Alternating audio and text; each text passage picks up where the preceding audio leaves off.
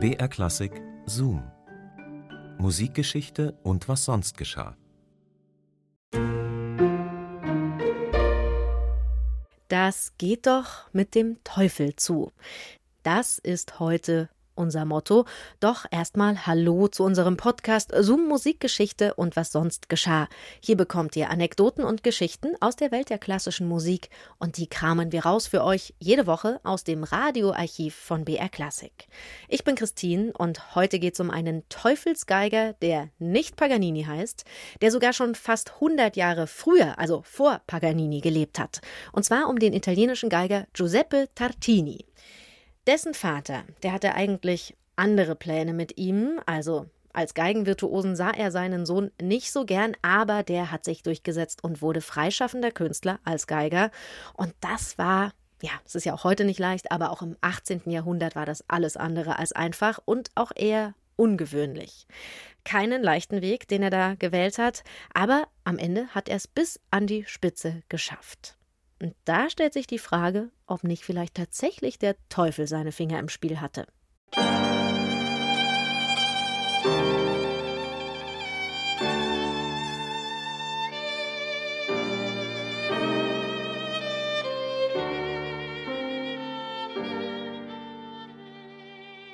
Mein Kind wird Superstar. Mit diesem vermessenen Gedanken spielen die wenigsten Eltern. Deshalb wünschen sie sich meist, dass ihr Sprössling etwas Ordentliches lernt, etwas, das seine Zukunft sichert. So dachte Anfang des 18. Jahrhunderts auch der Kaufmann und Jurist Antonio Tartini aus Pirano und schickte seinen Sohn Giuseppe auf die dortige Klosterschule.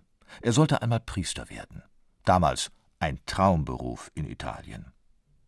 Giuseppe Tartini weigerte sich. Die Aussicht auf das Zölibat widersprach seiner gesamten Natur. Ihm, der leidenschaftlich Geige spielte, schwebte ein Leben als Musiker vor. Schließlich konnte er den Vater dazu überreden, ihn wenigstens Jura studieren zu lassen.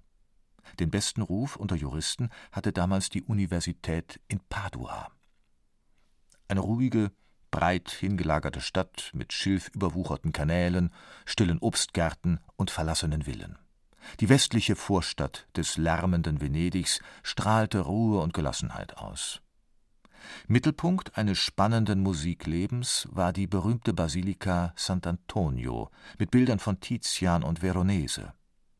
Giuseppe Tartini genoss Padua und die Freiheit seines Studentenlebens. Jede freie Minute nahm er seine Geige zur Hand. Bis zu acht Stunden am Tag arbeitete er an der Vervollkommnung seiner Bogen- und Grifftechnik. Ohne Lehrer, ganz Autodidakt. Vor allem Triller faszinierten Tartini in allen Variationen.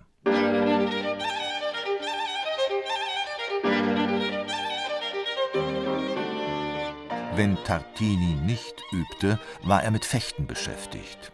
Florett und Degen beherrschte er so gut, dass er sich vorstellen konnte, sein Geld auch als Musketier zu verdienen.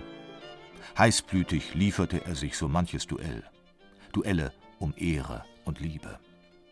Tartini hatte sich nämlich unsterblich in die schöne Nichte des Kardinals verliebt, Elisabetta Premazzore.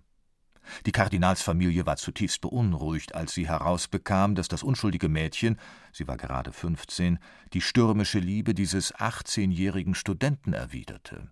Eines Studenten, der die juristische Fakultät höchstwahrscheinlich nur von außen kannte.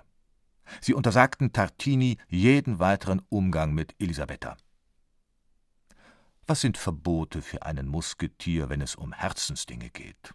Wild entschlossen entführte Tartini seine Angebetete und heiratete sie. Als sich die Familie des Mädchens vor vollendete Tatsachen gestellt sah, war sie außer sich vor Zorn. Tartini musste mit seiner Braut aus Padua fliehen. Da Tartini sich heldenmütig entschlossen hatte, nur noch seiner inneren Stimme zu gehorchen, machte er auch gleich noch reinen Tisch bei seinen Eltern. Kurz und fest erklärte er ihnen, dass er das Jurastudium an den Nagel hängen werde, um sich in Zukunft ganz der Musik zu widmen. Das Resultat dieser Unterredung war unerfreulich. Der enttäuschte Vater strich Tartini mit sofortiger Wirkung jede weitere Unterstützung. Im Franziskanerkloster von Assisi finden Tartini und seine Frau endlich Zuflucht. Nachts plagen ihn Albträume. Eines Nachts träumt ihm, er habe einen Pakt mit dem Teufel geschlossen, und der Teufel steht ihm zu Diensten. Alles gelingt nach Wunsch. Seine Absichten werden immer vorhergesehen und seine Wünsche weit übertroffen. Tartini kommt der Gedanke, dem Teufel seine Violine zu geben. Er möchte sehen, ob ihm der Teufel auch schöne Melodien spielen kann.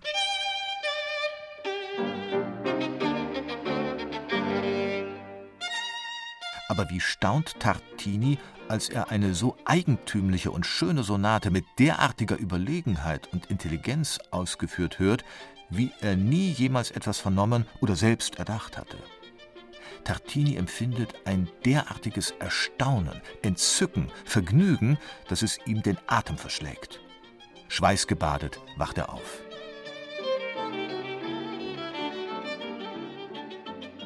Fieberhaft greift er zur Violine und versucht wiederzugeben, was er gehört hat. Vergeblich. Voller Verzweiflung will er sein Instrument zertrümmern, doch Elisabetta entreißt ihm die Geige. In fliegender Eile zerrt er Notenblätter hervor und kritzelt auf, woran er sich noch erinnern kann. Das Werk dieser Nacht zählt zu dem schönsten, was Tartini je komponiert hat. Teuflisch gut und höllisch schwer. Bis heute beenden große Geigenvirtuosen ihre Auftritte gerne mit seiner Teufelstrillersonate in G-Moll. Zwei Jahre bleibt Tartini in Assisi, übt, komponiert, gibt Konzerte und kehrt schließlich als gefeierter Virtuose zurück nach Padua. Dort eröffnet er eine Geigenschule. Seine Violintechnik, die Bogentechnik, Doppelgriffe und Triller werden Grundlage für das moderne Violinspiel. Aus ganz Europa pilgern Schüler nach Padua, um Tartini wie einen Guru zu verehren. Wo Tartini auftritt, überlassen ihm große Konzertmeister demütig ihre Pulte. Tartini ist ein Superstar. Und sein Vater leistet ihm leise Abbitte. Zoom, Musikgeschichte und was sonst geschah, gibt's immer samstags neu in der ARD Audiothek und überall, wo es Podcasts gibt. Und abonniert diesen Podcast doch einfach, dann seid ihr immer auf dem Laufenden. In unserer nächsten Folge hören wir dann, wieso der Maler Wassili Kandinsky und der Komponist Arnold Schönberg zusammen baden gegangen sind. Begonnen hatte alles 1911 in einem Neujahrskonzert in München mit Musik von Arnold Schönberg. Die Singstimme war im letzten Satz des zweiten Streichquartetts in die Atonalität entschwebt. Ich fühle Luft von anderem Planeten. Kandinsky schrieb dem Komponisten einen Brief. Anfang einer Künstlerfreundschaft. Später verewigte Kandinsky dieses Erlebnis in einem Bild. Ein schwarzes Dreieck, die Andeutung eines Flügels, nach vorn geneigte Punkte in vielen Farben, die Köpfe der Zuhörer und eine gelbe, flutende Masse. Schönbergs Musik. Wassili Kandinsky, ein Russe, der in Schwabing lebte und im Sommer in Murnau am Staffelsee unter freiem Himmel die Farben der Landschaft atmete, hatte den Klang gemalt. Hier beginnt die Zukunftsmusik, begeisterte sich Kandinsky für die Atonalität. Und Schönberg antwortete: Ich bin sehr stolz, Ihre Achtung gefunden zu haben und freue mich riesig über Ihre Freundschaft.